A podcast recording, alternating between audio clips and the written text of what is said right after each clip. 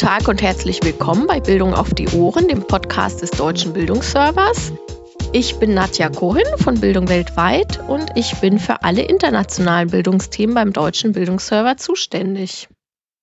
Ja, das Jahr 2023 endet krachend mit dem zweiten deutschen PISA-Schock. Ich glaube, man kann es tatsächlich so nennen der aber auch international eine Schockwelle ausgelöst hat. Nichts weniger als einen nie dagewesenen Leistungsabfall bescheinigt die OECD der internationalen Bildungscommunity. Und das in gelb hinterlegten Großbuchstaben auf ihrer Hauptseite zu den PISA-Ergebnissen. auch wenn alle sofort Corona als Hauptschuldigen in Verdacht haben, der Abwärtstrend war schon vor den Corona-bedingten Schulschließungen erkennbar, so die OECD weiter. Ja, in mehrfacher und längerer Hinsicht am Lernen gehindert werden leider Kinder aus Konfliktsituationen und Kriegsgebieten wie der Ukraine, Israel, Palästina, das, was wir momentan in den Medien mitbekommen, aber auch in leicht vergessenen Konfliktregionen wie Südsudan, Äthiopien, Jemen, Syrien, Afghanistan und anderen.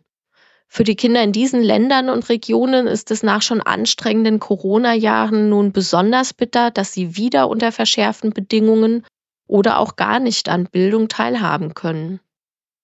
Ja, in Regionen, wo es eventuell nicht mal mehr Schulgebäude zum Lernen gibt, geschweige denn irgendeine Lerninfrastruktur, kann auch künstliche Intelligenz Bildung wohl nicht mehr retten. Allerdings erhofft man sich international große Bildungserfolge durch den Einsatz von KI, wenn denn zumindest mal die technische Infrastruktur dafür da ist. Daher stand das Jahr 2023 bei mir und für meinen Bereich Bildung weltweit ganz unter dem Thema künstliche Intelligenz.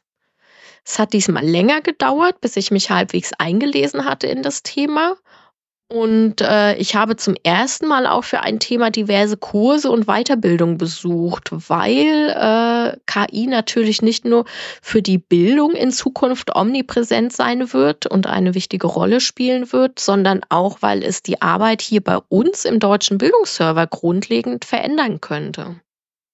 Trotz der ganzen Kurse und Weiterbildung habe ich das Gefühl, das Thema ist immer noch schwer zu greifen auch weil man unter künstlicher Intelligenz äh, so unglaublich verschiedene Dinge verstehen kann und sie auch für die Bildung ganz unterschiedlich eingesetzt werden kann. Und nicht zuletzt gibt es natürlich auch viele Bedenken und Warnungen vor dem Einsatz von KI, gerade in der Bildung und vor dem Glauben, KI sei nun das Allheilmittel für alle Bildungsprobleme der Welt.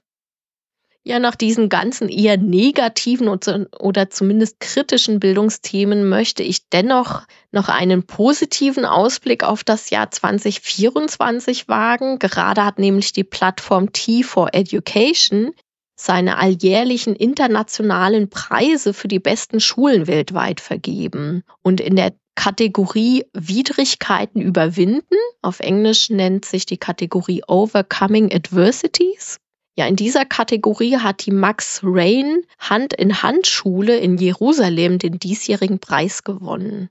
Sie gilt als die einzige zweisprachige integrierte jüdisch-arabische Primar- und Sekundarschule in Israel.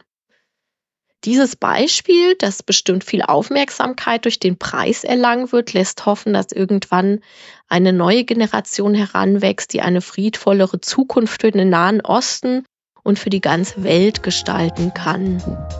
In diesem Sinne wünsche ich Ihnen, liebe Zuhörer, friedliche Weihnachten und einen guten Start ins neue Jahr 2024.